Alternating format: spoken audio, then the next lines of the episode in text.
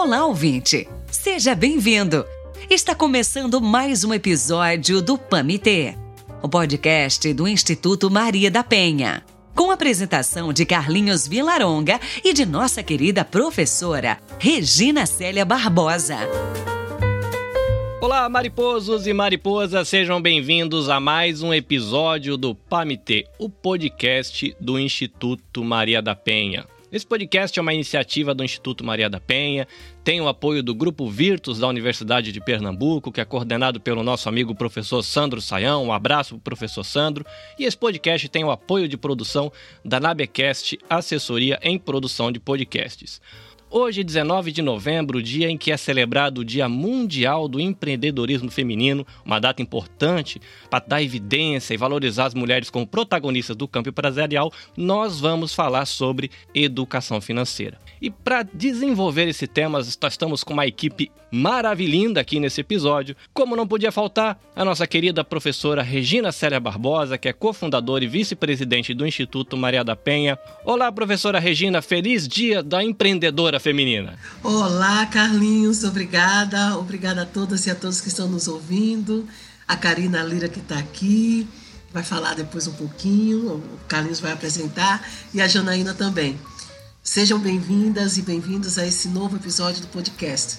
Muito bem, como a professora Regina já introduziu, estamos com a nossa amiga Karina Lira, que é assessora de desenvolvimento do cooperativismo da Sincred Pernambucred. Olá, Karina! Olá, gente, que alegria estar aqui com vocês, partilhar esse momento.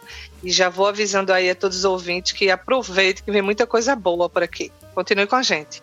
Muito bem, e nós, ouvintes e produtores do Pamitê, ganhamos uma nova amiga hoje, Janaína Macedo Calvo, economista, professora da Fundação Getúlio Vargas e fundadora da Matinês e Calvo, que é uma instituição que tem a missão de promover a educação financeira no mundo. Olha que legal. Olá, Janaína, seja bem-vinda. Olá, pessoal, tudo bom? É um prazer estar aqui com vocês. Carlinhos, muito obrigada. Regina, Karina, tenho certeza que será um podcast poderoso. Vamos fazer muitas transformações. Antes da gente seguir para o desenvolvimento do tema, só quero deixar registrado aqui que esse episódio ele é uma ação conjunta do Instituto Maria da Penha e da Cicred Pernambucred, que é uma instituição financeira cooperativa que em Pernambuco ela tem mais de 18 mil associados e tem o apoio da Sescop Pernambuco, que é um órgão que compõe o sistema OCB no Brasil e que tem o objetivo de promover o desenvolvimento do cooperativismo. E essa ação ela está relacionada à sétima Semana Nacional de Educação Financeira, que em 2020 acontece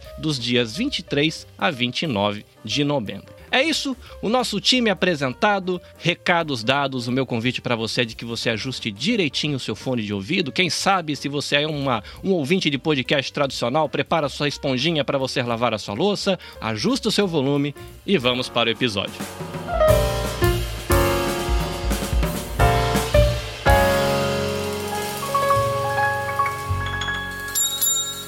Ouvindo? Vocês estão ouvindo? Pamité Basquete. Professora Janaína, estamos aqui reunidos para falar sobre educação financeira. E afinal de contas, o que é educação financeira e por que, que educação financeira é necessária?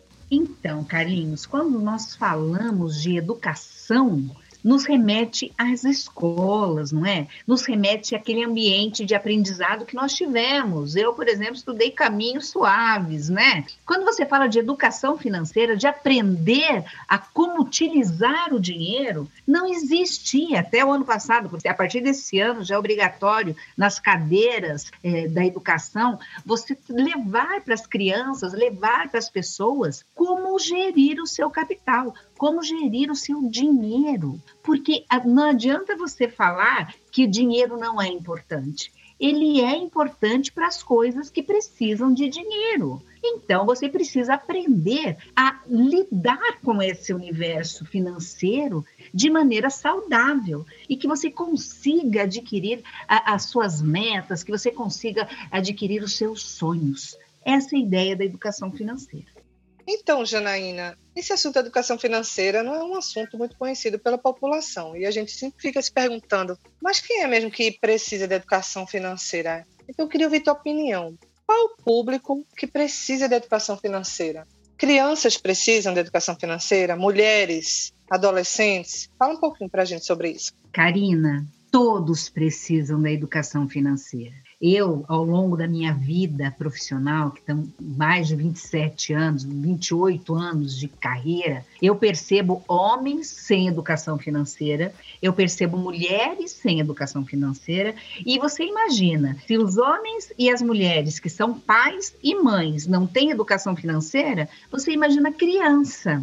É importante, e eu ressalto, criança é, é o nosso futuro tudo começa das crianças. Educai as crianças e jamais terá que punir os adultos. Então, você precisa ter educação financeira desde a infância. Você precisa é, doutrinar esses jovens, essa geração que está aí, que está no zap zap o tempo todo, que basta apertar dois botões e fazem todas as compras possíveis e imagináveis agora pelo PIX você não tem noção. Esse mundo VUCA, que é mundo, o que, que é o VUCA? Volátil, incerto, complexo e ambíguo, precisa é, de nova postura, principalmente com relação ao dinheiro. Eu, eu digo, Karina, que é importante e salutar nós levarmos a educação financeira para todo mundo.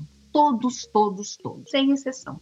Isso que você traz é super importante. Inclusive, eu vi um dado que quatro em cada dez jovens já tiveram ou já têm o um nome sujo. Isso saiu até no Estadão, uma pesquisa é, em 2019. Realmente é fundamental, desde cedo, né? Eu entendo que é importante que isso seja adequado à idade, a uma linguagem apropriada para cada faixa etária, que isso seja feito dentro da escola. É isso mesmo? Olha, ali é, o que, é onde começa, mas eu vou te contar mais uma coisa, Karina. Tem uma pesquisa que acabou de sair na B3, uhum. que o maior público dela que está crescendo assim vertiginosamente é de meninos de 15 anos investindo na bolsa.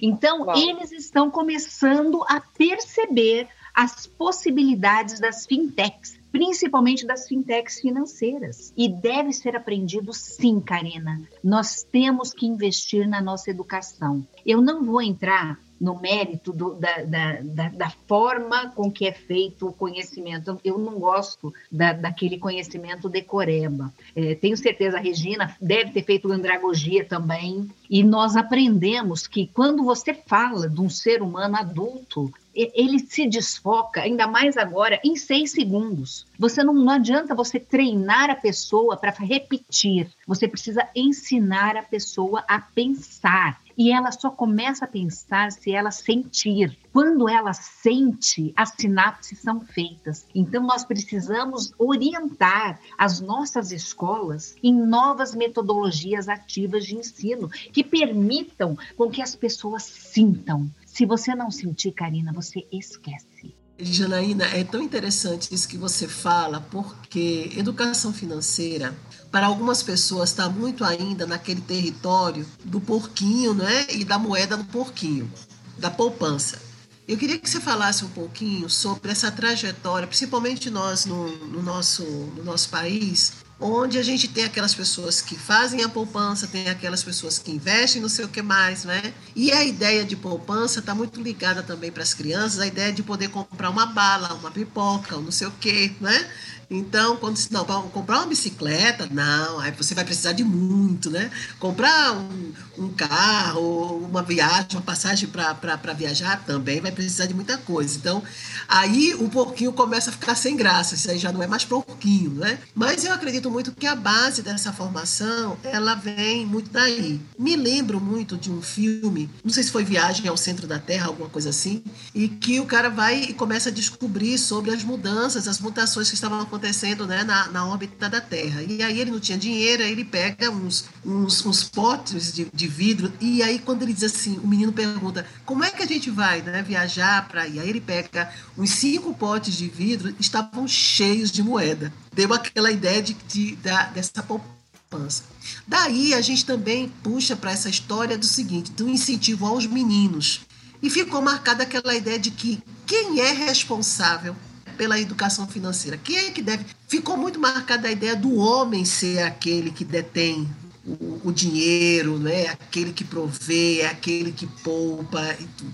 E aí, será que ainda se cultiva essa ideia de que o homem deve ser aquele que deve guardar para poder namorar, para poder casar, para poder não sei o quê, não é? Ficou muito masculinizado e muito patriarcado essa história, não é? De quem guarda dinheiro, de quem deve ter educação financeira. Como é que a gente se motiva as mulheres, né, as pessoas a ter essa educação financeira, para além daquela história do porquinho, né, da moeda no porquinho? Olha, Regina, eu tenho uma menina de sete anos, uma menina linda de sete anos. Desde o momento em que essa menina começou a aprender a contar, nós começamos a dar propósito para ela. E ela primeiro poupa e depois ela faz, realiza os seus sonhos com o dinheiro do cofrinho. Primeiro você poupa, depois você investe. Ela ainda não está na idade de investir, ela está na idade de ter sonhos e realizar os sonhos que ela através do cofrinho. Então o que que nós fazemos com ela? Ela junta esse dinheiro e ela define uma meta. O que ela vai fazer? Nós postamos agora no Insta um, a, a, história dela. Ela poupou, ela, ela chegou em 160, 170 reais de moedas. E ela tinha o sonho de comprar uma boia para ir para usar na piscina. O que, que ela fez? Ela juntou, nós fomos, é, levamos ela na loja, ela escolheu essa boia e ela pagou. Tem que sair do bolso dela, ela precisa ver o dinheiro indo embora para começar a perceber o valor do dinheiro. Nós mulheres somos, somos ensinadas a esperar um príncipe encantado. Isso é lindo, maravilhoso e extremamente utópico. Nós estamos ensinando as nossas filhas a sofrer desde a infância. Então, o que, que deve ser feito? Ela já está começando a pensar lá na frente. Por quê? Lá na frente, por exemplo, tem uma outra coisa que ela pretende fazer. Ela pretende, aos 10 anos, ir para Disney. Então, ela precisa começar a entender que ela vai ter alguns gastos para fazer lá. Então, nós compartilhamos com ela esses valores. O que, que acontece com as famílias, Regina? As famílias, elas têm é, é, barreiras de falar abertamente com os seus filhos sobre dinheiro, sobre quanto tem, quanto você vai gastar, quanto você está gastando de luz, quanto sobrou no final do mês, o que você vai fazer com esse dinheiro que sobrou não é? Então, a mulher, ela precisa e ela é, não é só masculino. Eu digo que também é masculino. Os homens também precisam fazer isso. Você vê, porque eu já estou colocando as mulheres como primeiro, tá? Então, os homens também precisam aprender a poupar porque lá na frente, quando vocês tiverem uma unidade familiar, será a renda dos dois. E quando eu falo, por exemplo, de finanças pessoais, eu sempre peço para ir o casal. Sabe por quê? Porque é, 90% das brigas de casais é dinheiro. Ficam escondendo o que tem, o que gasta um do outro. Ficam olhando o cartão de crédito para ver aonde gastou, no que gastou. Reino dividido não prospera. Percebe? Respondi, Regina? O que vocês Concordo falando aí da, da experiência de vocês como mãe, né? E eu que tenho filhos menores, eu fiquei pensando, gente, como é importante, né, a gente educar os filhos a ter um equilíbrio, no sentido de, de ensiná-los, olha, é importante viver a vida, é importante viver o presente, mas é importante também sonhar e planejar esse futuro, né? Então acho que a grande sabedoria está em promover esse equilíbrio entre viver o presente e ter minimamente uma segurança do futuro. E, é importante, acho que a gente educar os filhos. E aí eu estava pensando, né? Não é só poupar, como você estava falando, Janaína, não é só poupar. É, é. E guardar, não é só guardar. Né? Isso, tem, isso tem que estar tá alinhado com, com o objetivo, com o sonho, com o desejo. E também ensinar a poupar, mas ensinar também a ser solidário, né? Para a gente não criar pessoas mesquinhas, egoístas. Tanto então, que na metodologia, Karina, que eu desenvolvi para poupar, porque a gente tem que acionar os nossos gatilhos mentais, essa é a grande, grande deixa. Então, a, friamente falando, você tem que viver com 90% do que você ganha. Se você ganhar um milhão e gastar um milhão e cem, você é um cara perdido. Então, você precisa gastar 90%. E dentro desses 90%, eu, é, é, eu deixo toda uma amarração, inclusive de doação. Se você não aprender a doar, você jamais aprenderá a ter tem um percentual que eu estipulo de doação que está associado tempo e dinheiro. tem que sair do seu bolso uma parte para doação. Se não, não é dos 10% que você vai colocar lá para a sua liberdade financeira, não. É dos 90% que fica, você tem que separar para doação, entendeu? E, e isso é, é semente. É semente para a sua vida ó, já que eu estou falando, a, a, conta mágica aqui é, ou se, você tem que olhar bem o que você tem, né, queridos? É assim, 50% é necessidades básicas, 50%, 55%. Você tem que lembrar que aqueles 10% que eu falei, aqueles 10% é da sua liberdade financeira. Você tem que ter isso muito claro. 10% é para emergência e gastos de longo prazo. Eu ainda divido em dois. Eu coloco 5% para, de repente, fazer umas viagens, para comprar carro, não, viu? Carro não é bem, carro é serviço. Então, mas, mas tem gente que quer, então bota lá no 5%. 10%, Karina, você tem que gastar com você para fazer o quê? O que você quiser. E é para torrar, é terapêutico. Mas não é para ser além dos 10%, só 10%. 10%. 10% é para a educação, não é educação de filho. Não, é para sua. Todo ano, com pandemia, sem pandemia, eu estou no doutorado aqui na, na, na, Unicamp, mas além do, do, do doutorado, eu estou fazendo um monte de treinamento de neurociência, de neurolinguística, estou vendo mais coisa que eu estou aprendendo aqui, e eu tenho que gastar comigo. Oxi, não, não, tem que fazer um negócio desse. E aí é que tá. Ou você dá 10% de doação, ou você dá 5 e 5% do teu tempo na, no negócio, porque isso é doação também. Então, você viu? A soma dá 100%. É isso aí, eu acho que é o, é o, equilíbrio. Você se pagar primeiro, né? Como se fala, você Opa. se paga primeiro, mas você também pensa num projeto que também é coletivo, né? Você, a gente não está só nesse, né? A gente está dentro de uma sociedade e a gente precisa contribuir para essa sociedade. basquete.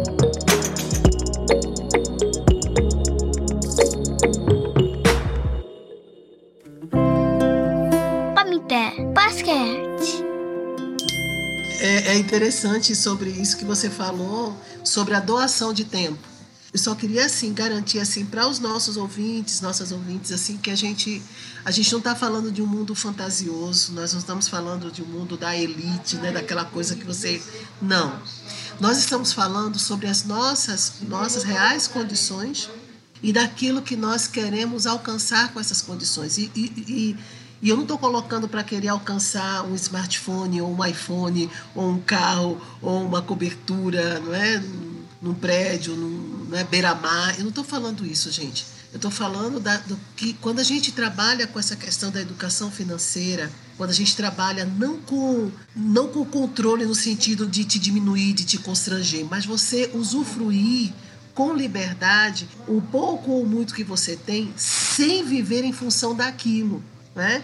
A gente, é, é, eu venho de uma, de uma realidade onde nós, quando crianças, quando chegava o Natal, é, tinha que se trocar móveis, tinha que se pintar toda a casa, tinha que se fazer absolutamente tudo. Você até pode fazer, agora não viver escravo dessa, dessa situação a ponto de quando você não puder, você diz assim: o, o é, não tem Natal, né? É, é, a falta de dinheiro acabou comigo. Não tem Natal, não tem ano novo, não tem nada porque você não conseguiu pintar, porque você não conseguiu trocar o vestido, porque você não conseguiu trocar o sapato, né? A gente começa a perceber quando a gente vai crescendo, a gente vai tendo outra ideia e a gente vai buscando um pouco mais da sensatez que tudo isso é, é debalde, é vão. É muito gostoso pintar a casa, é muito gostoso trocar móveis, é muito gostoso. Mas a gente não entrar em neura porque não conseguiu fazer isso. Em contrapartida, a gente precisa ver o seguinte: daquilo que eu tenho oportunidade de fazer, como o dinheiro pode proporcionar isso? Quanto é que eu gasto de arroz por mês? Se eu gasto tanto de arroz por mês, por que, que eu vou comprar tantos fardos, como se o supermercado fosse fechar e a gente não pudesse mais comprar nada? Por que, que eu vou comprar 50 pacotes de café, né? Quando no mês eu só, só utilizo 5, né? Sobraram 45 e no próximo eu vou. E eu não dou a ninguém. Quantas coisas você tem em casa que estão mofados? Pão, biscoito, ou algo que você comprou, quantas coisas, quantos vestidos, quantas blusas, quantos sapatos que você comprou, e você olha assim, eita, eu tinha esse sapato, eu nem me lembro. Eu nem me lembro que eu tinha esse sapato. E quantas pessoas estão sem roupas, sem sapatos, sem comida, sem perspectiva de vida? E assim como a gente pode doar vestidos, a gente pode doar sonhos. Pelo menos a vontade de sonhar a gente pode doar. A gente pode doar também, né? A, a vontade de desejar e de melhorar. E não só doar, né? Na doação tem que estar muito da gente, né? Eu dou, eu invisto, eu estou com você e eu posso te ajudar. E o grande, a grande questão é a gente exercitar de uma maneira bem legal levante e anda. É muito importante que a gente possa exercitar isso e a educação financeira ela traz essa ideia. A gente e aí a gente observa que num país onde as famílias elas gastam muito e gastam sem saber por que estão gastando, estão endividadas, a gente tem um país também que um, governo, né, que não consegue também né, se controlar, controlar os gastos, né, estrategicamente utilizar os recursos. Quantos desperdícios a gente vê na, na, na no patrimônio público, né, nas, na, nos serviços, obras que foram desperdiçadas, pontes que não são utilizadas, viadutos que a gente não sabe para onde vai, né, tantas coisas. Então, isso é uma projeção também, a gente pode projetar isso como quando a gente não consegue investir. Né? Para que esse eletrodoméstico? Ele precisa, você precisa desse sofá, precisa desse eletrodoméstico. Aí a gente olha assim para uma peça, para uma, uma louça que a gente tem. Nunca usei isso. Você nunca usou? Como não usou? E comprou? Ah, eu comprei na liquidação, mas até hoje nunca usei. Parcelado, hein, Célia? É. 50 prestações. Foi, foi. E nunca usou. Exatamente pessoas que compram pratos, né, aquelas, aquelas, né, aquelas, aqueles conjuntos e não deixa ninguém encostar. Mas você comprou para quê? Não, não, porque eu não quero que quebre, eu não quero. Não, mas foi pra, só para ficar aí, eu não quero. Então a gente tem que pensar também nisso. A gente tem que treinar propósito, a gente tem que treinar gratidão. Nós temos que ser felizes com o nosso eu experiencial quando a gente fica só no eu projetivo, que é aquele eu quero, é lá, olha só, não estou dizendo que não é para olhar o futuro, eu olho o futuro, você olha o futuro, todo mundo tem que olhar o futuro, mas a gente só consegue sentir no hoje, é o já, é o agora. É isso que nós estamos fazendo aqui agora. Eu, você, Karina, o Carlinhos, nós estamos aqui juntos e dá para sentir que nós estamos aqui. Sabe qual é o mal das pessoas? a ansiedade de viver lá na frente e já sofre por uma coisa que nem o que vai acontecer e não sei o quê, e fica lá, e aí nervoso, sabe o que que faz? Vai sair e vai fazer o quê? Vai gastar. Porque entra no piloto automático. É verdade. É verdade. Quem nunca? Janaína, Janaína, a gente está num país de mais de 14 milhões de desempregados. Entre esses 14 milhões, outros tantos milhões estão desencantados. Chegam, dizem que nós temos mais de 5 milhões de pessoas desencantadas. O que que a gente. Você falou de uma metodologia aí. E aí a gente tem aquela história do, do setor formal, do setor informal e tudo. Tem educação financeira para essa população? Essa população dos 14 milhões de desempregados, dos desencantados? Dos, dos que vivem no informal e tudo. É, existe, tem como a gente chegar e falar de educação financeira para eles, Janaína? Tem, querida. Sabe por que tem? É, se você tiver uma coisa chamada luz, e essa luz, ela é de dentro, ela não é de fora. Você vê aquele menino o, que, que lá do Rio de Janeiro, o, o Richard Chester lá, esse menino era um vendedor, um vendedor ambulante, ele vendia água e ele tem uma motivação fora do comum. Ele não tem estudo, ele não tem mestrado, ele não tem doutorado, ele não tem curso nenhum. Ele vai, ele faz. Agora, o que, que as pessoas estão desencantadas? Porque elas estão muito lá na frente. É, é, quando a gente começa a estudar um pouco, e eu, eu não tenho. É, eu não, eu, eu não tenho é, formação psicológica para falar disso, mas eu estudei um pouco de, de, de neurociência quando a gente começa a viver muito lá e não aqui, o agora, é o, é o início da depressão. Porque você. Primeiro que tá tudo na rede social. Nas redes sociais, todo mundo é lindo, todo mundo é feliz, todo mundo é rico, todo mundo tá tomando vinho, tá tomando cerveja, estão lá feliz, não sei o quê. Ninguém sabe o que está acontecendo lá atrás. Aí você, você já tá lá na frente nada aconteceu, porque você está ainda na, apegado às coisas. É, você é feliz se seu filho nascer, se casar, se isso, se aquilo, se mudar a roupa, se isso. Então você está ainda apegado a coisas externas para ser feliz. Olha, hoje eu estou com quase 50 anos. Eu, eu estou com 48 para 49 anos. Eu sou feliz e pronto. Eu tenho um comigo, que é aquele que está lá em cima. O resto é passageiro. Até filho é passageiro. Esposo é passageiro. Tudo, tudo é passageiro. Não, não, o motorista é tudo passageiro. Então você Concordo começa. A, não é? Você começa a ficar mais. Assim, a gente nasce sozinho e a gente morre sozinho. Então a gente tem que ser por nós. Você tem que ser pleno. Você tem que ser plena absurda, absurdamente completa. Você, a pessoa está aqui do seu lado falando assim: tá feio, a sua maquiagem está feia, você está feio, você está gordo, você está magro, você está assim, você está aqui. Você olha para ela com aquela cara, você não precisa nem falar, você só olha.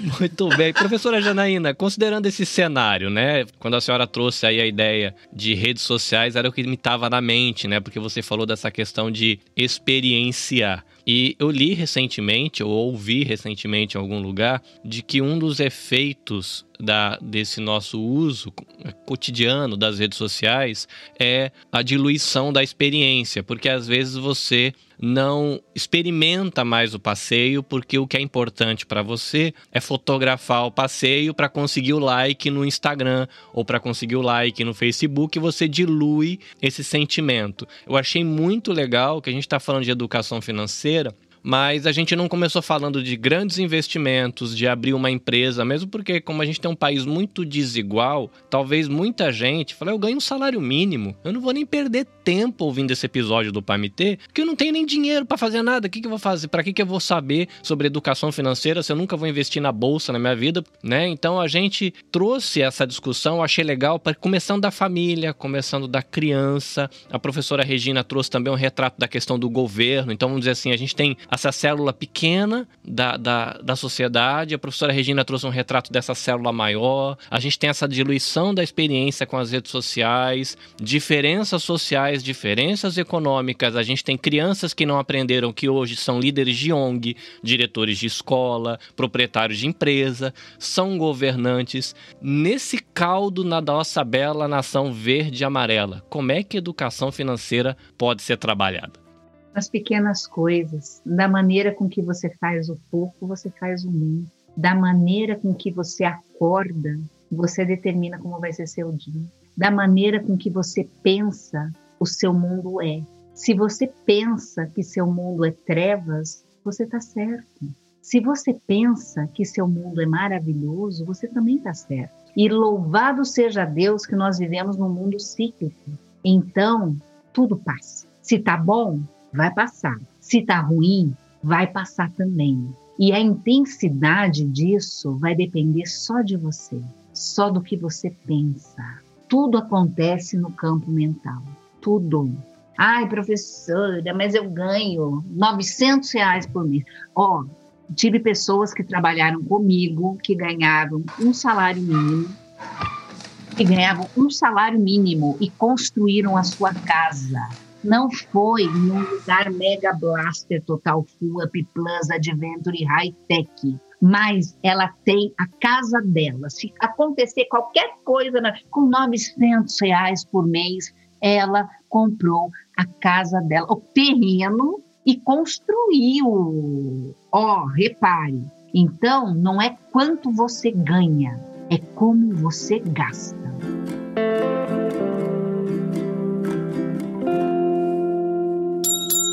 Está ouvindo Pamité Basquete. Eu queria muito, assim, é, enfatizar e destacar a tua fala, Janaína, porque a educação financeira, ela é realmente, voltando àquilo que a gente estava falando atrás, ela é necessária para todos, ela precisa acessível né, para todos. Né? E é possível, sim, né, é, se viver uma vida equilibrada é, dentro de um orçamento, ainda que um orçamento pequeno que você tenha familiar, é possível e necessário né, é, ter essa educação. E aí eu fico e pensando. Karina, é importante você trazer a sua família para aquilo que vocês estão vivendo. essa mãe que ganha um salário mínimo, 900 mil reais, ela tem três, quatro, cinco filhos que normalmente um cuida do mais, o mais velho cuida do mais novo, que cuida do mais novo. Eu tive em Angola fazendo um trabalho é, e um, lá, veja, a, a, a pobreza é uma coisa absurda. E eu estava num hospital levando, eu consegui juntar 20 mil, é, 20 milhões de kwanzas, algo em torno de 10 mil dólares, alguma coisa assim. Eu levei a equipe toda para esse, esse, esse lugar que cuidava de crianças com problema de inanição, com AIDS e, e tal. E aí eu já tinha passeado pelo hospital todo, dado brinquedo para as crianças, medicamento e tal. Chegou uma, uma criança morta. Aquilo me tocou demais, não pelo fato da criança ter chegado morta, mas pela forma. A mãe precisava trabalhar e deixava essa criança com, a, com os filhos que tinham é, 12, 10, 8, 7, sabe? E a criança de, de 12 que estava cuidando do bebê, ele, ele deu de, de mamar, a criança estava sendo tratada de inanição e ele deu a mamadeira, que é uma mamadeira especial para criança, e não colocou a criança para arrotar. E a criança morreu sufocada no seu vômito. Ela já estava saindo da inanição. Então, olha como é falta de conhecimento é, é, e, e, imagina para essa mãe, é, para uma mãe, você pode ter 50 filhos, você sabe quem são seus filhos, pelo amor de Deus. E a gente vê a importância de políticas públicas né, que assegurem é, que a educação chegue com uma metodologia adequada, uma abordagem adequada. A importância da educação financeira nas escolas. Como você Sim. mencionou na, no começo aqui da nossa conversa, existe uma, uma lei que traz uma obrigatoriedade a todas as escolas públicas e privadas a desenvolverem é, a, a, educação. Já avançamos, avançamos, mas há muito, né, muito que precisa ser feito. E a gente precisa Vamos chegar desde os pequenos. Professores, né? Isso, há uma série de demandas né, para estruturar essas políticas e esses serviços que são tão importantes para a comunidade. Eu queria fazer um gancho aqui com que é, Regina tava, estava falando há pouco. Né? A gente tem aí um grupo grande de brasileiros que estão desempregados. Eu fico imaginando a quantidade de pessoas que nesse momento vão dormir preocupados, ansiosos, com seus problemas financeiros. Falar de, de vida financeira, saúde sustentável, é falar de felicidade. A gente está falando realmente da felicidade das pessoas. A gente está falando de uma sociedade é, que precisa ter é, minimamente um, um, equilíbrio para poder dar conta né, é, é, de ter uma vida saudável. E aí eu lembrei de um, de um dado: 61 milhões de brasileiros no ano 2019 estavam inadimplentes, terminaram o ano inadimplentes. Lembrei de uma outra informação também, de que 70 milhões de pessoas no Brasil passaram por educação financeira no ano passado, no mesmo ano. Né? E aí eu fico perguntando, ok, ainda há muitas pessoas que precisam passar por educação. Mas muitas pessoas já, de alguma maneira, já ouviram falar é, sobre o que a gente está conversando aqui. O que, que ainda falta nessa abordagem? Que elementos ainda estão por trás disso? Você estava também falando da pressão social que existe para que as pessoas consumam, que a gente vê aí todo o tempo nas redes sociais, as pessoas viajando em restaurantes, em grifes, em aparelhos eletrônicos, existe toda uma pressão. E aí eu paro para pensar e observar que sim, me parece que aí existe uma relação muito íntima, né, muito próxima entre as minhas questões emocionais, as minhas questões psicológicas e a minha relação com o dinheiro. Quem nunca falou frases do tipo eu mereço, a vida é uma só, essas frases que tem muito a ver também com imediatismo. Sim, ninguém deve estar só preso ao futuro, como você falou, mas a gente tem que ter muito cuidado também com essa geração que tudo é muito instantâneo, tudo é muito imediato. Tudo é muito né? líquido, então, né?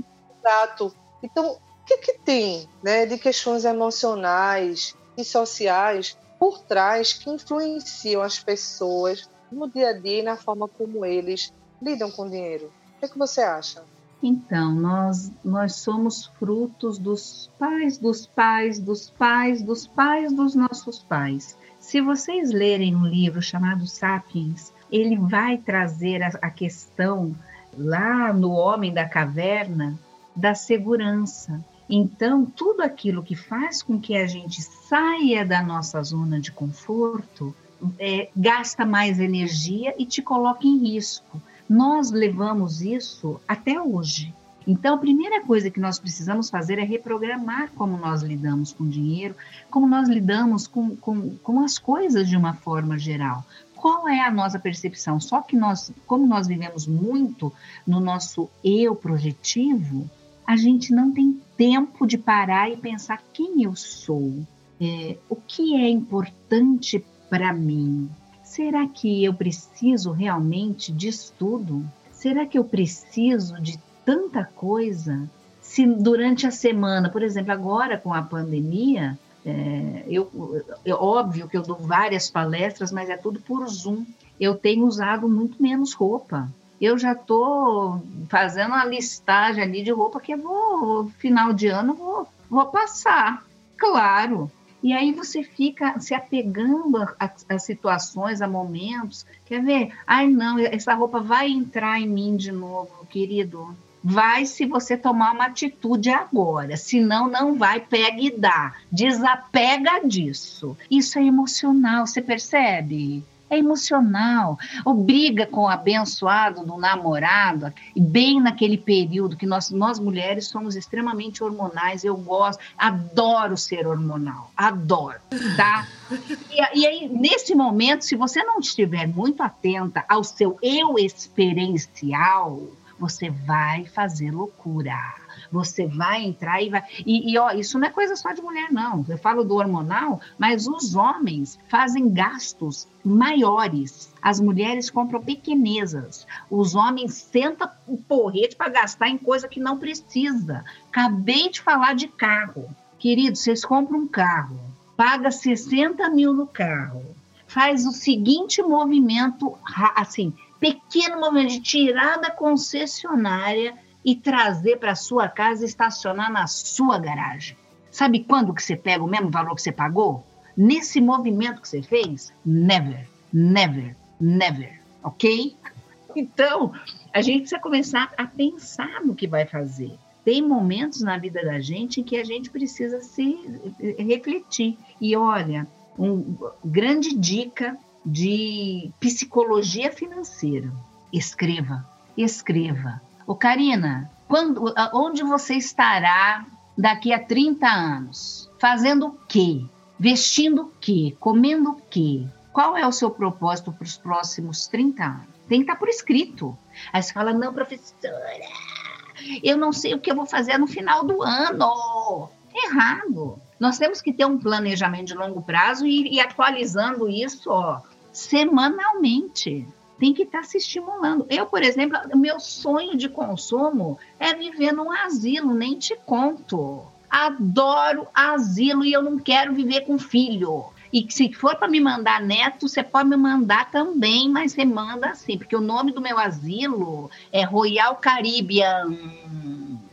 Lá eu vou ter pessoas para dançar comigo, Olha que beleza! A toda hora eu tenho uma, um champanhe, porque, ai, queria, champanhe, não, não, um negócio bom, né? Não. E pode me mandar neto, paga a passagem. É assim. Só que para você fazer isso, você precisa fazer o quê? Planejar. Planejar. A única coisa que a gente sabe, Karina, é que daqui a 30 anos a gente está 30 anos mais velho. Tô Exato, mentindo? A gente tem que ter, verdade. A gente tem que ter o cuidado realmente de não agir por impulso, né? Então, Exato. muitas vezes, as nossas decisões financeiras elas são baseadas em impulsos. E tem todas prazo, essas questões emocionais, exato. É consciência, né? Consciência, inteligência financeira realmente. Eu acho que a gente precisa desenvolver, porque como isso, a gente não é educado para isso, a gente realmente precisa desenvolver. Eu acho que essa é uma demanda de toda a população. E eu acho, eu acho também, Karina, com, com base no que você está falando, e muito, gostei muito, muito do que a Janaína falou, é, com relação àquilo, àquilo que a gente utiliza, né? A, a energia da nossa casa, não é? a água que a gente consome, a energia que a gente consome, não é? tudo aquilo que a gente utiliza, como isso a gente pode canalizar para parte de um projeto de educação financeira, de um processo de educação financeira. Né? Então, se a gente gasta muita energia, né? se a gente gasta muito água, se a gente, é, de uma certa maneira, utiliza os bens que nós temos de uma maneira desperdiçada, né, em grande desperdício, não tem como a gente é, trabalhar essa questão da educação financeira. Eles não são coisas separadas, eles fazem parte né, de todo esse conjunto. Porque se a gente vai economizando né, mês a mês uma luz e depois mantém não é, um equilíbrio no consumo, isso é positivo. Isso é positivo que a gente eh, começa com centavos, depois começa, no nosso caso no Brasil, começa com centavos, depois com reais, depois a gente vê o quanto a gente está economizando sem perda da qualidade daquele, daquele com. Sustentabilidade, né? Daquele, com sustentabilidade, exatamente. Não sei a se outra... vocês perceberam, você está falando de consumo, Regina, nós tivemos um aumento tributário absurdo Isso. na luz. Exato. Eu Exato. fiquei de olho porque eu não tenho essas contas e sugiro que vocês também não tenham no débito uhum. automático. Você Sim. tem que pegar essa conta e você tem que olhar essa conta, conta de água, Exato.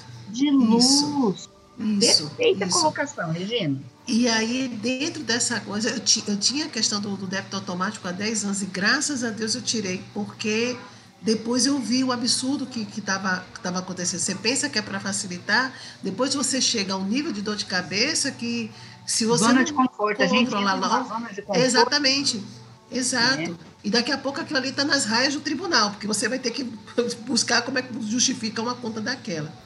A outra questão, né, sobre educação financeira, eu me lembrei agora aqui da do, do, do, personagem do tio Patinhas, né? Do, o, tinha uma novela que tinha um personagem chamado assim, o Nonô, não é? que era meio avarento né? e tal. É, e aí, Janaína, como a gente pode fazer uma educação financeira, não é?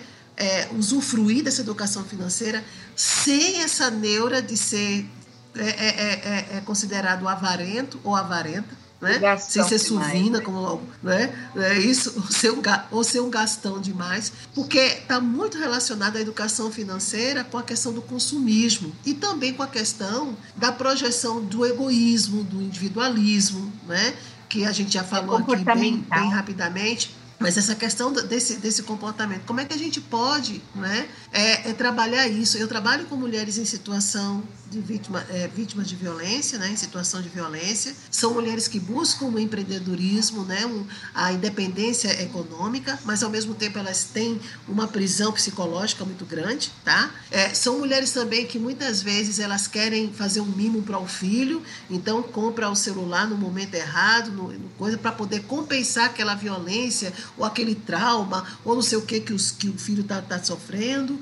Ou então mulheres que muitas vezes elas nas, são obrigadas a ter uma relação de barganha com, com o agressor, né, ou com a agressora. Então, é, quanto mais ela, ela trabalha e ela passar esse dinheiro para ele ou para ela, não é? aí ela acha que ali adiou o processo de, da, da violência, para eu tenho que provar para ele ou para ela que, eu, que a, a questão de eu estar tá ganhando mais, de eu estar tá tendo essa dependência, não vai mudar em nada no meu amor, né? Eu não vou me sentir a dona do pedaço. Então, existe uma. E você falou muito da psicologia financeira. Então, e você falou também da sua metodologia.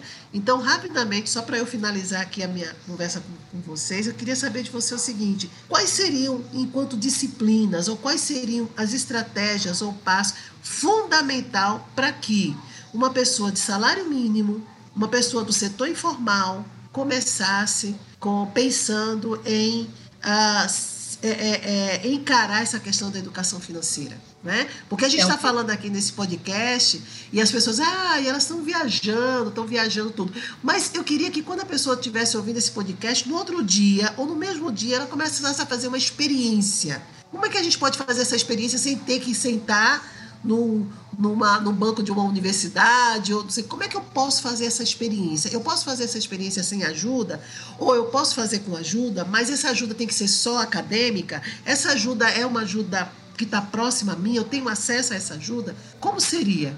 Sabe, Regina, hoje eu entendo que eu nesse processo eu sou facilitadora, porque todas as respostas estão dentro, dentro da pessoa ela precisa, primeira coisa, queridos, vocês que estão ouvindo esse podcast, eu estou falando assim de coração aberto, porque eu quero ajudar você. E eu já vivi isso, eu já vivi. Assim, se eu contar um pouco, é que não temos tempo aqui, mas eu já pedi dinheiro na igreja, eu já vivi de cesta básica da igreja. Eu já tive pior do que qualquer coisa da face da terra que você puder imaginar. E eu quero contribuir com você nesse momento. Você precisa se conhecer. Você precisa saber quem você é.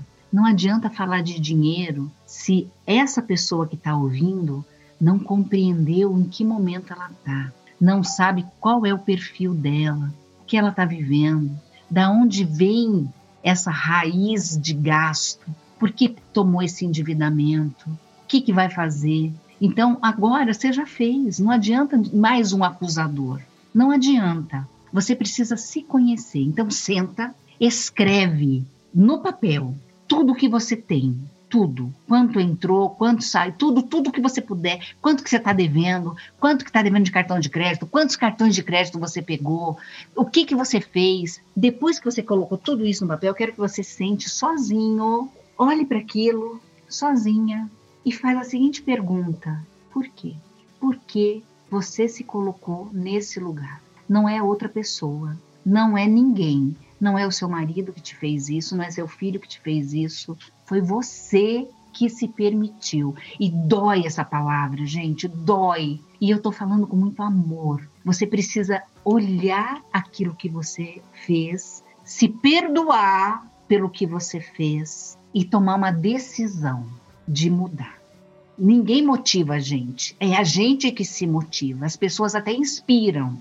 Nós estamos aqui inspirando você a tomar atento e a sair dali Queridos, com oito meses de gestação, com oito meses de gestação, eu descobri que o pai do meu filho era casado e vivia com a outra mulher e eu era a outra, com oito meses de gestação. Quando ninguém quer contratar a gente, quando ninguém quer falar nada para gente, sabe o que eu fiz? Eu decidi, eu decidi que eu ia sustentar meu filho. Eu decidi que eu ia deixar meu filho com uma pessoa que eu não sei o nome até hoje. E meu filho era recém-nascido. E eu fui procurar emprego. E eu voltei o dia inteiro com os peitos tudo empedrado de leite. Eu voltei para trabalhar de graça para uma pessoa. Mas eu decidi que eu ia sair, que aquele era meu último dia. E nunca mais eu pedi cesta básica em lugar nenhum. Você pode, você pode muito mais do que você acredita que você possa. cada um de nós tem uma experiência de amor uh, profissional, de perdas, de ganhos, né? E dizem que, que o dinheiro move o mundo, né? E, é, e fala-se também sobre a questão do tempo é dinheiro, né? Time is money, né? Tempo é dinheiro. E é interessante que a, a minha mãe, né, justamente baseado nessa questão que a Janaína falou, a minha mãe tem um adágio que diz assim: é, cada um faça por onde, no bolso tem um vintém, para quando o rico bater, o pobre bater também. Né? E eu cresci ouvindo isso. E quando Janaína tem esse relato tão transparente, né, tão pessoal da vida dela, eu quero justamente, eu acho que nesse momento, você que está nos ouvindo, né, essa fala se encontrou com você. Em algum momento algo em, em você que representa um grande desafio e talvez até um desafio intransponível. Mas eu vou repetir algo que é que muita gente fala, né? Você pode, você deve e você tem que por si mesma transformar a sua vida. Nós estamos aqui, deve ter gente aí perto de você, deve ter alguém que vai estender a mão e vai te ajudar. Não recuse ajuda, mas antes de tudo, Trabalhe mais a ousadia que está dentro de você. A Janaína falou muito do que está dentro. Trabalhe mais a ousadia que está dentro de você. Trabalhe mais a coragem que está dentro de você. Trabalhe mais a determinação que está dentro de você. Não faça, não deixe que o dinheiro não é, faça de você escravo dele. Também não faça dele seu escravo, não é? Mas equilibre as relações entre as finanças e não pense que a gente não sabe em que país nós estamos. Nós estamos num país de desiguais, de uma desigualdade na equidade de gênero, nós estamos num país muitas vezes perverso com relação às pessoas que estão em situação de alta vulnerabilidade social. Nós sabemos né, e, e, e lidamos com famílias que comem do lixo, vão no lixo comer, vão do lixo tirar seu sapato, vão no lixo encontrar a sua roupa, vão do lixo tirar os papelões para construir a sua casa. Nós não somos leigas com relação a isso, mas nós entendemos que aquilo não deve ser para sempre. Nós não vamos aceitar que aquilo é para sempre. Nós não vamos aceitar que foi para isso que você está aqui. Não, não é. E se você tiver a oportunidade de ter pessoas que estendam a mão para você e que possa te ajudar, né? como o, o Rick Chester, né? que era um vendedor de, de água mineral nas ruas, nas praias do Rio de Janeiro, né? e foi a Harvard falar sobre como é que ele conseguiu né, transformar a sua vida. E não foi é, só a base de joelhos, não foi só a base de orações, foi na base da consciência. E é uma consciência racional, né? onde a gente tem esse dever de transformar através de um novo entendimento o mundo, né? que você possa transformar o mundo através de um novo entendimento. Entender que você pode, você deve e você vai transformar a sua vida.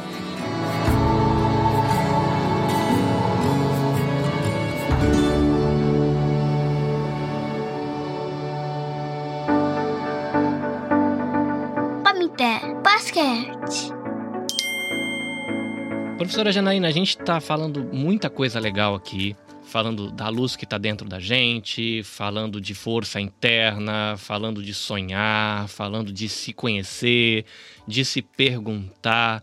Mas a gente é um país colorido, a gente tem indígenas, a gente tem negros, a gente tem comunidade LGBT, a gente tem diversas confissões de fé, a gente tem gente que não professa fé nenhuma. E às vezes traduzir toda essa motivação em uma atitude cotidiana não é muito fácil. Né? A gente está em cenários diferentes, talvez se a pessoa é, é de uma tribo indígena e está num determinado região do Brasil, a experiência dela em relação a outra região do Brasil é completamente diferente. Como é que a gente traduz tudo isso que a gente conversou aqui em atitudes práticas, que seja a pessoa de alta renda, de baixa renda, comunidade negra, comunidade indígena, pessoa que está na periferia, pessoa que está nos bairros ricos, como é que a gente traduz tudo isso em atitudes práticas para o cotidiano? Ajuda a gente, professora. Bom, a primeira coisa é que nós temos que viver com menos do que a gente ganha.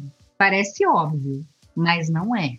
Então, primeiro, muitos é, empreendedores, é, vendedores ambulantes, eles não têm noção de quanto eles ganham, porque depende do trabalho deles. Então, uma das coisas que a gente precisa saber, a primeira coisa é quanto entra. Você sabe você sabe pela média do que você vem fazendo quanto entra. É, eu nem vou falar de programação mental financeira nesse momento com vocês. Eu quero ser bem prática mesmo.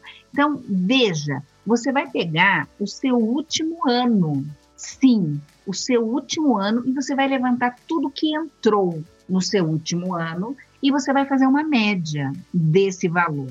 Isso vai ser a sua entrada. Ou seja, então você sabe que você não pode gastar além disso. Melhor, você vai trabalhar com margem de segurança de 90%. 90% é o que você vai gastar daquilo que entra, seja qual for o seu dinheiro. Agora que você sabe qual é o seu horizonte de receita, você vai me colocar todas as suas despesas. Primeiro você coloca todas. Depois você vai colocar e você vai começar a conversar com você. O que é despesa, que é necessidade básica e o que é desejo. E eles se parecem muito, dependendo de como a gente olha, nem te conto. Então você vai começar a olhar. Por exemplo, é, eu tenho a necessidade básica de colocar meu filho na escola. Isso é básico, perfeito? Colocá-lo na escola X já começa a ser desejo. Não tenha pudor de tirar o seu filho da escola A e colocar na escola B ou colocar na escola pública. É o que você tem para hoje. Lembre-se, nós vivemos num mundo cíclico, ou seja, o que está acontecendo agora, às vezes você está falando, ah, eu não vou suportar, vai. vai suportar, porque nós vivemos um mundo cíclico e vai passar. Então, se agora você não pode, é o que dá para você fazer, é o que você vai fazer. Você vai começar a mapear essas despesas, em o que é necessidade básica e o que é desejo. Eu tenho um monte de desejo, você tem um monte de desejo, a Karina tem um monte de desejo, o Carlinhos tem um monte de desejo, não é? Quando dá, dá, quando não dá, não dá. E sem sofrer sem dor, sem pesar, sem ficar com mimimi. Não, você é plena, você é pleno absoluto, ok? Não vai doer porque é temporário, tudo na vida é temporário. Então, você vai fazer esse mapeamento. Agora que você fez, você vai ter que verificar o que você deve fazer para viver com esses 90% nesse primeiro momento. Por quê? Porque eu tenho certeza que agora que você começou a ver a sua renda, você vai fazer algumas coisas para aumentar a sua renda. E aumentar a sua renda é sair do lugar comum, sair da zona de conforto. Se hoje você tem um emprego, você vai arrumar dois. Ai, mas eu não tenho tempo então. Olha o mimimi. Você quer ou você não quer? Não pode reclamar, porque reclamar é clamar duas vezes. Você está trazendo para você duas vezes. Então, para com isso. Faça o que deve ser feito de maneira cirúrgica. Agora que você já sabe quanto entra, quanto sai e qual é a regra de ouro, que é viver com 90%, depois disso, você vai anotar esses percentuais que eu vou falar para você. Anota aí. Você vai gastar de 50% a 55% desse valor que entra para necessidades básicas. E dentro de necessidades básicas está incluído a escola do seu filho. Eu bato muito na escola do filho, porque às, às vezes a gente quer dar para o filho aquilo que nós não tivemos, ou queremos suprir para o filho a nossa ausência. Para, não vai adiantar. Eu te falo por experiência, não vai adiantar. Então, seja frio. Você vai pegar o seu coração e vai colocar num cofre. Fechou. Você vai fazer isso. Então, 50, 55% necessidades básicas. 10% é a sua liberdade financeira, tá? esse dinheiro é sagrado. Você não vai mexer, você vai tirar da sua conta e vai colocar em outra conta. E você não vai mexer, ok? Você só vai mexer. Primeiro você poupa, depois você investe. Primeiro você poupa, você tem que juntar um volume aí. Aguarda aí. Bom, aí você vai pegar 10% do que você ganha e você vai gastar com longo prazo. Você pode dividir 5% para comprar determinada coisa. Ai, mas eu não eu quero construir meu barraco. 5% para você construir o seu barraco. Mais 5% para você acontecer qualquer coisa nesse meio tempo que dê qualquer coisa errada. Então você tem que ter. Então 10%. Agora, 10% você vai gastar com uma coisa chamada lazer.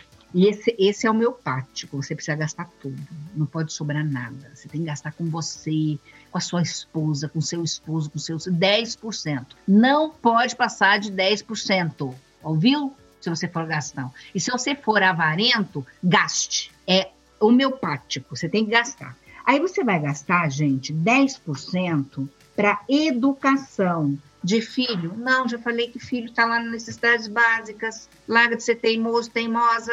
Ah, vai gastar com educação para você. Você vai investir em treinamento para você. Ai, professor, não, você tem telefone que eu sei. Você gasta dinheiro para comprar o seu telefone celular Mega Blaster Total Full Up Plus Adventure que eu sei. Então, você está me ouvindo do seu podcast no seu celular Mega Blaster Total Full Up na, no Wi-Fi do vizinho, mas você tá, não é? Então, você vai fazer o seguinte: você vai gastar com educação para você.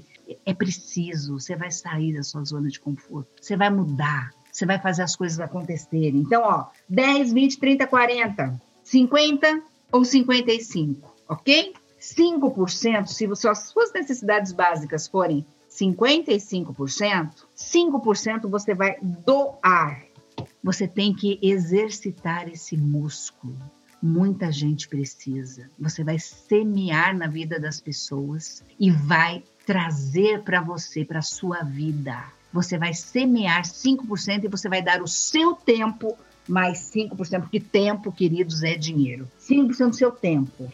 E você vai fechar o seu 100%, ok? Você vai fazer isso por um ano. Ai, professora, 21 dias para você adquirir esse hábito. 21 dias para você adquirir esse hábito. Comece a pagar as contas à vista. Pare de usar esse cartão de crédito. Não vai ser bom para você, ok? Se você não tem maturidade de pagar o cartão de crédito inteiro à vista, ele não é bom para você, ok? Então você vai fazer o seguinte: rasga ele quebra.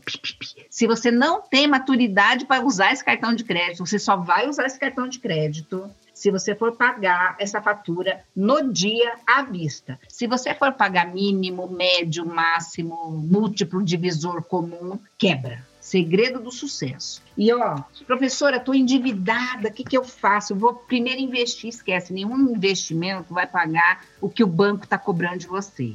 Enquanto o banco tem um spread, que é uma diferença de ganho, olha só, cheque especial está 8% agora, que a Selic está 2%. 8. Você está achando que está ganhando 2, porque a inflação oficial está 4 e a, o, o, a, medida pela Fundação Getúlio Vargas já está 22. Então, imagina que investimento que vai te pagar mais do que dois, que é a Selic. Esqueça. Então, você vai fazer o seguinte: vai, vai dar foco para pagar essa dívida. Escolha a dívida que está pagando mais juros. Você vai fazer sorteio, vai, vai fazer assim, ó.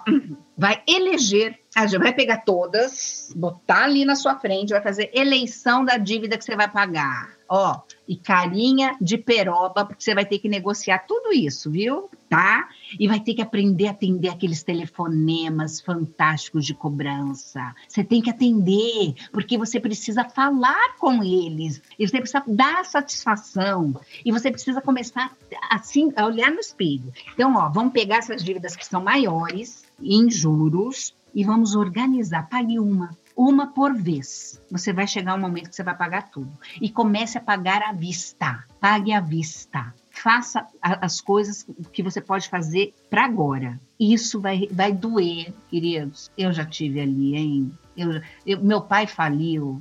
Eu tinha 25 anos e eu era filhinha de papai eu tinha, eu, eu, entrava numa loja tipo Gregory e deixava 20 mil reais, 30 mil reais. Querido, sabe quando eu faço isso? Eu posso ter o dinheiro que for. Sabe que roupa que eu uso? Eu adoro lojas Marisa. Eu adoro pernambucanas. Eu adoro lojas americanas. Eu adoro ir nas, na, nas no, no atacadão. Ah, atacadão, adoro. E ó, eu uso as roupas. Aqui, você tá vendo aqui? Esses aqui, ó, tudo da Marisa. Que tudo, linda. Adoro. Ah, vocês não estão vendo, você é podcast, mas as meninas aqui estão vendo. Você tem que aprender a não dar satisfação para os outros da sua vida. Para. Você tem que dar satisfação para você. Você é a pessoa mais importante na sua vida. Você precisa estar no top of mind, não é o outro. O outro vai caminhar com você qualquer que seja o outro. E o filho, nem te conto, vai deixar você porque vai casar, vai, vai fazer a vida dele. Então, ele vai te observar, ele vai fazer aquilo que você faz. Pamité, basquete. Professora, é legal ouvir tudo isso, mas imagino que pode ter ouvintes, e eu mesmo ouvi e falou assim: ah, é legal falar, né? É legal falar depois que a gente está formado na faculdade, é legal falar quando a vida está caminhando, mas a professora não vive a minha história, a professora não tem as minhas experiências doídas. Funciona isso? Ai, queridos, olha, eu vou contar uma coisa para vocês. Isso tudo que vocês estão vivendo, eu não sei o que é, você sabe. Eu sei o que eu vivi. Como eu já falei, eu já passei por uma situação muito, muito delicada de vida e eu briguei com meu pai, né? Eu era filhinha de papai, tava, imagina. E aí, quem é que faliu foi ele. A culpa era de quem? Era do meu pai. Onde já se viu ele falir? Então, olha, para de colocar a culpa no outro. Seja protagonista da sua vida. Tenha a sua vida nas tuas mãos. Eu tenho uma pessoa que vem fazer faxina para mim a cada 15 dias. Isso para mim foi uma quebra de paradigma, porque eu fui criada a minha vida inteira com, com empregadas domésticas. A minha mãe trabalhava e me deixava sempre com empregadas domésticas, ela nunca fez nada de casa. Quando eu fiz isso a primeira vez na minha vida, eu e foi nesse, no, no, quando eu fiquei dura, dura, dura, de maré, desci, foi tão libertador, porque eu sei exatamente o que eu consumo. Eu faço as minhas compras por semana. eu sei o que eu gasto, quanto eu gasto, eu tenho controle da minha vida. Eu vejo, e não estou falando, ai, mas eu sou, eu, eu não, não quero, eu não gosto. Ok, eu respeito que você não goste, mas você tem é, a gente tem essa, essa capacidade de gestão.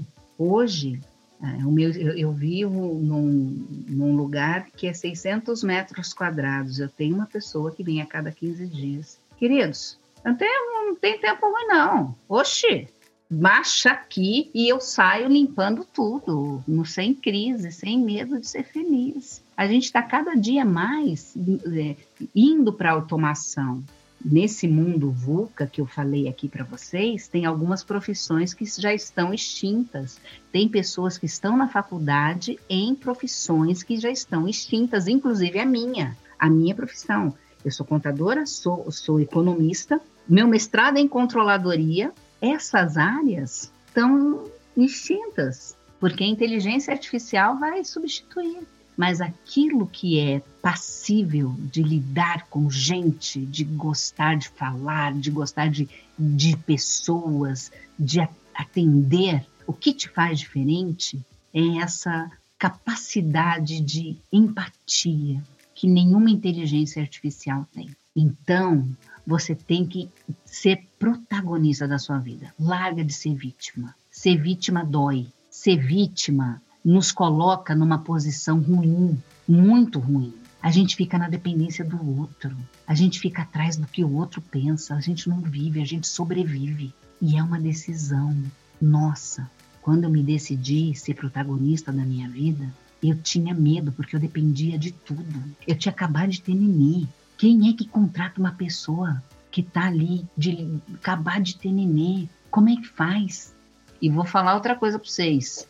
Eu tive depressão pós-parto. Foi horrível. Mas sabe o que me motivou, gente, na boa, sério mesmo? Foi começar a chegar, chegar gente me cobrando a minha porta.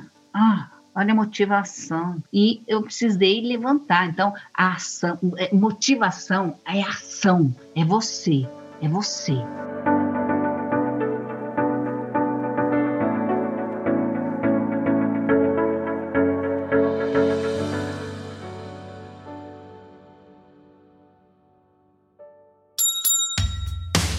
Está ouvindo Pamité Basquete.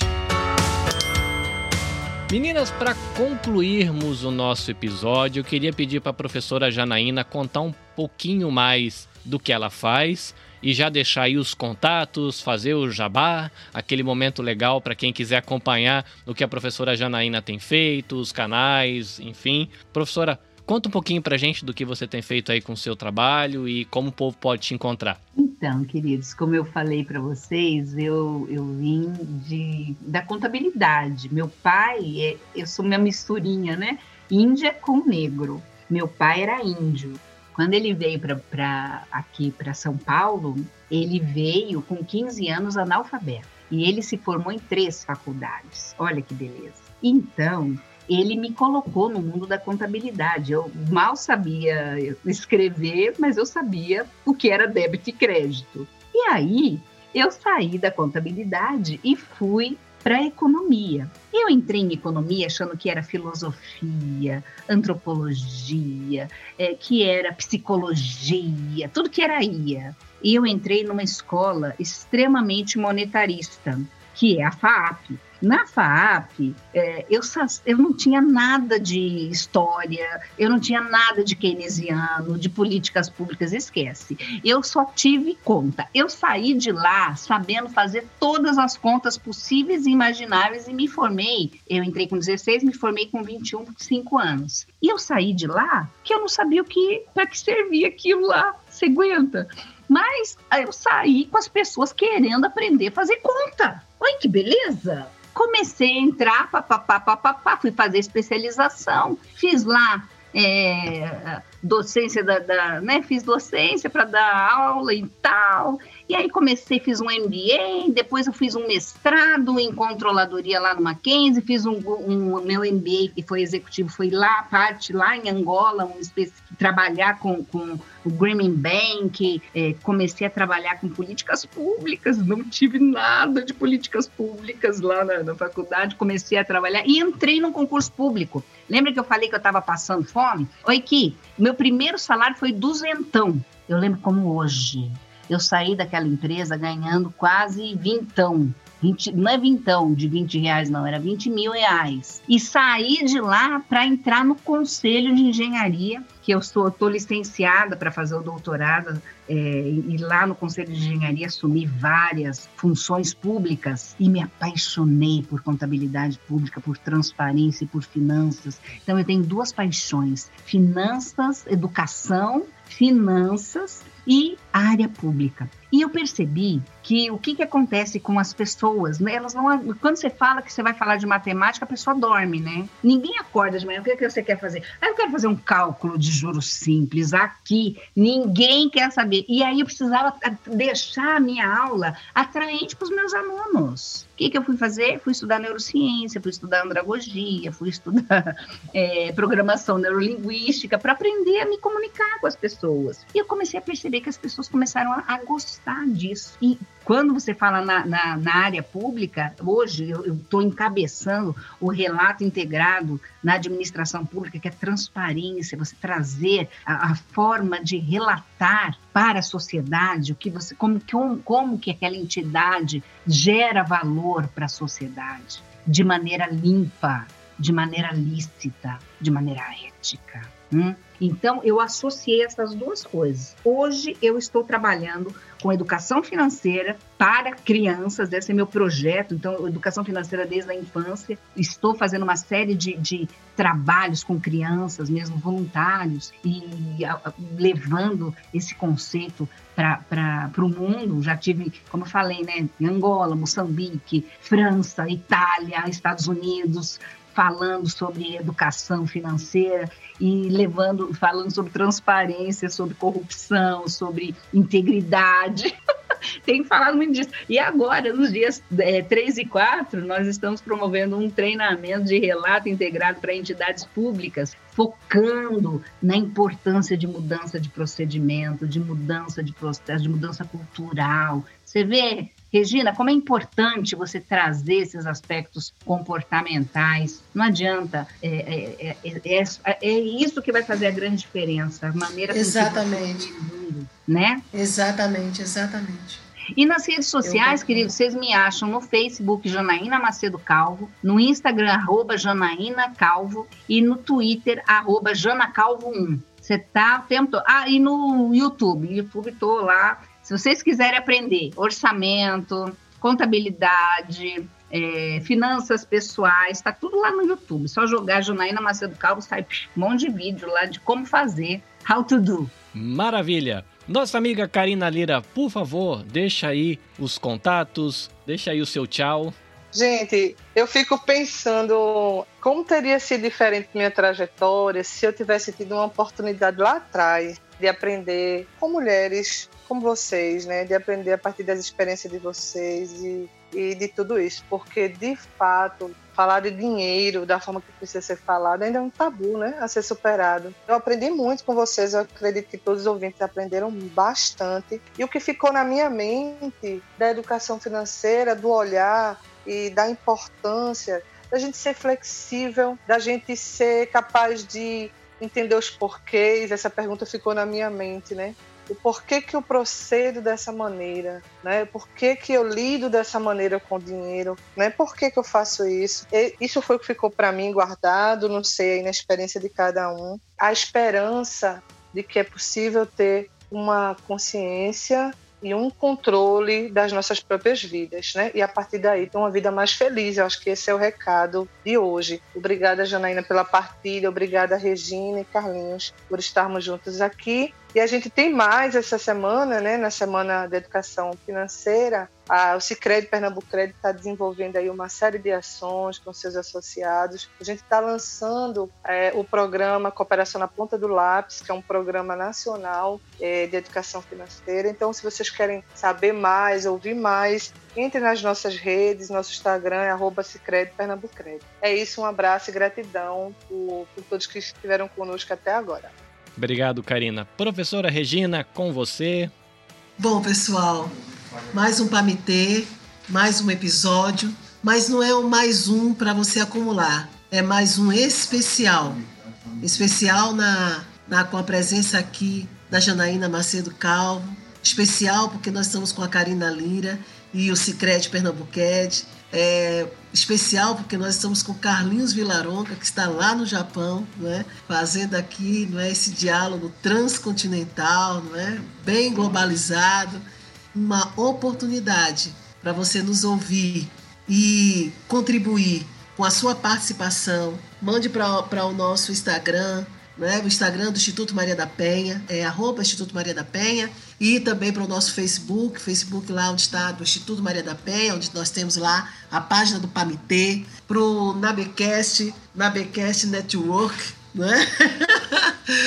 é, o que você tem achado nos nossos episódios, que, que, que tipo de, de contribuição você gostaria de dar, dê sugestões também de pautas, dos próximos podcasts, esteja sempre conosco. Nós estamos aqui para crescermos juntos, crescer com você e você crescer com a gente. Agradeço a Janaína. Olha, muito bom, muito bom conversar com você, Janaína.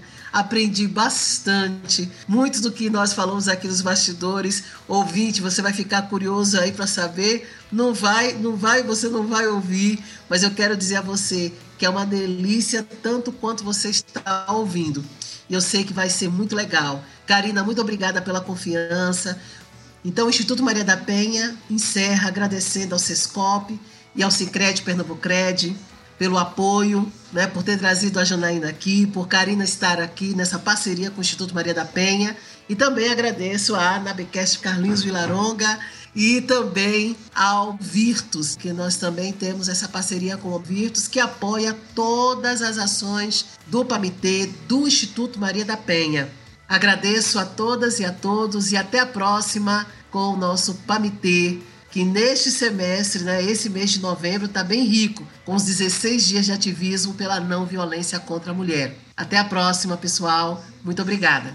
É, e é muito legal estar tá aqui com Karina, porque nós estamos gravando na semana que o Pamitê faz aniversário de um ano de existência e a Karina ela esteve envolvida no nascimento, né? Quando teve ali toda a gestação do Pamitê, estava ali Karina Lira desfrutando de um cafezinho, se eu não tiver errado, né? Então é muito feliz ter ela aqui nessa semana onde a gente comemora o aniversário do Pamitê e ela teve uma participação importante nessa história. Ouvinte, não se esqueça que você pode ter informações sobre o Instituto Maria da Penha visitando institutomariadapenha.org br buscando Instituto Maria da Penha no Instagram, Instituto Maria da Penha no Facebook. E você, mulher, menina, vítima de violência, se você não souber o que é violência, por favor, busque esses canais para você se informar e saiba que tem toda uma equipe de voluntários dispostos a te ouvir e te ajudar. Precisou, tente encontrar uma maneira de você entrar em contato com essa equipe que vai te ajudar, vai te orientar e você vai ter o cuidado e o socorro necessário. O Pamitê está disponível no Spotify, está disponível no Deezer, Google Podcasts, Apple Podcasts, também já está cadastrado na Amazon Music e você pode encontrar nossa página no Facebook. Então você fica lá registradinho na página do Facebook assim que tiver um episódio novo. Se você prefere mais o Facebook do que um agregador de podcast, você fica sabendo e pode ouvir. O nosso podcast ele tem direção de Regina Célia Barbosa, a edição é feita por mim, Carlinhos Vilaronga, aqui em Terrinhas Nipônicas. Temos o apoio do Grupo Virtus da Universidade Federal de Pernambuco e esperamos você no próximo episódio para, como disse a professora Regina, aprendermos juntos. É isso, mariposos e mariposas esposas, cuidem-se, deixem-se ser cuidados, escolha cuidar de alguém e alegre o mundo com os seus talentos. Até a próxima, sayonara.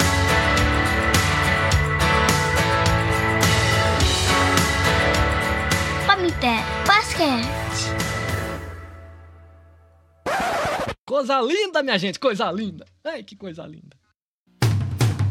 Este episódio foi editado pela Nabecast. Saiba mais em www.nabecast.jp. Nabecast, conectando pessoas, desenvolvendo amizades, construindo parcerias e compartilhando vida através de podcasts.